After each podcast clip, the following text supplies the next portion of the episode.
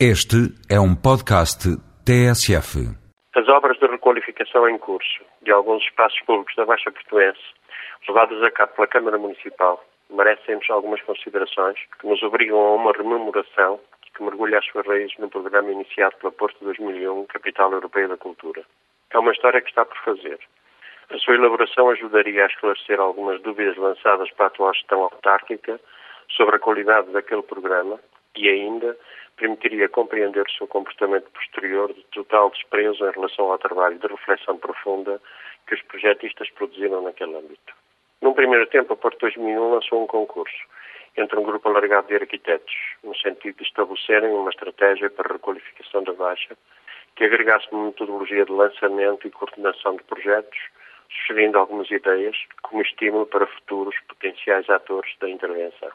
Posteriormente, a elaboração de um plano geral acertou o limite e aproximou do desenho aquelas ideias, como que hipóteses de uma emenda para iniciar os trabalhos, em que os intervenientes deveriam ser múltiplos, privados e públicos, e os projetistas escolhidos, juntamente com os serviços técnicos da 2001, coordenadores de todas as ações.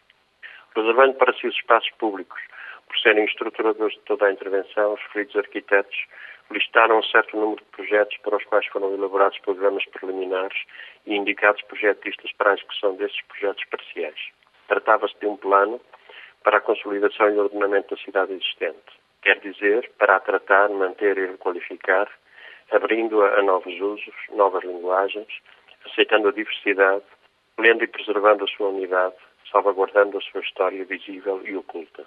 Existiu uma quase obsessão pela densidade do construído e um desejo de apagamento no tratamento do espaço público. Densificar com desenho não parecia útil, mas sim densificar com usos, requalificando o arruinado e o abandonado. Com o evoluir do tempo, este sentido perdeu-se e o campo da intervenção foi assim restringido.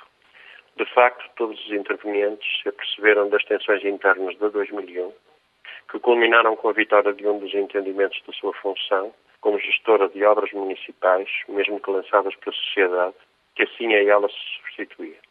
De coordenador estimulante, negociador de investimentos, com corpo de arquitetos mais assessores do que projetistas, a 2001 transformou-se num corpo técnico de gestão de obras e os arquitetos em simples profissionais liberais a quem se encomendam projetos de desenho urbano com base em programas a que vão estando cada vez mais alheios.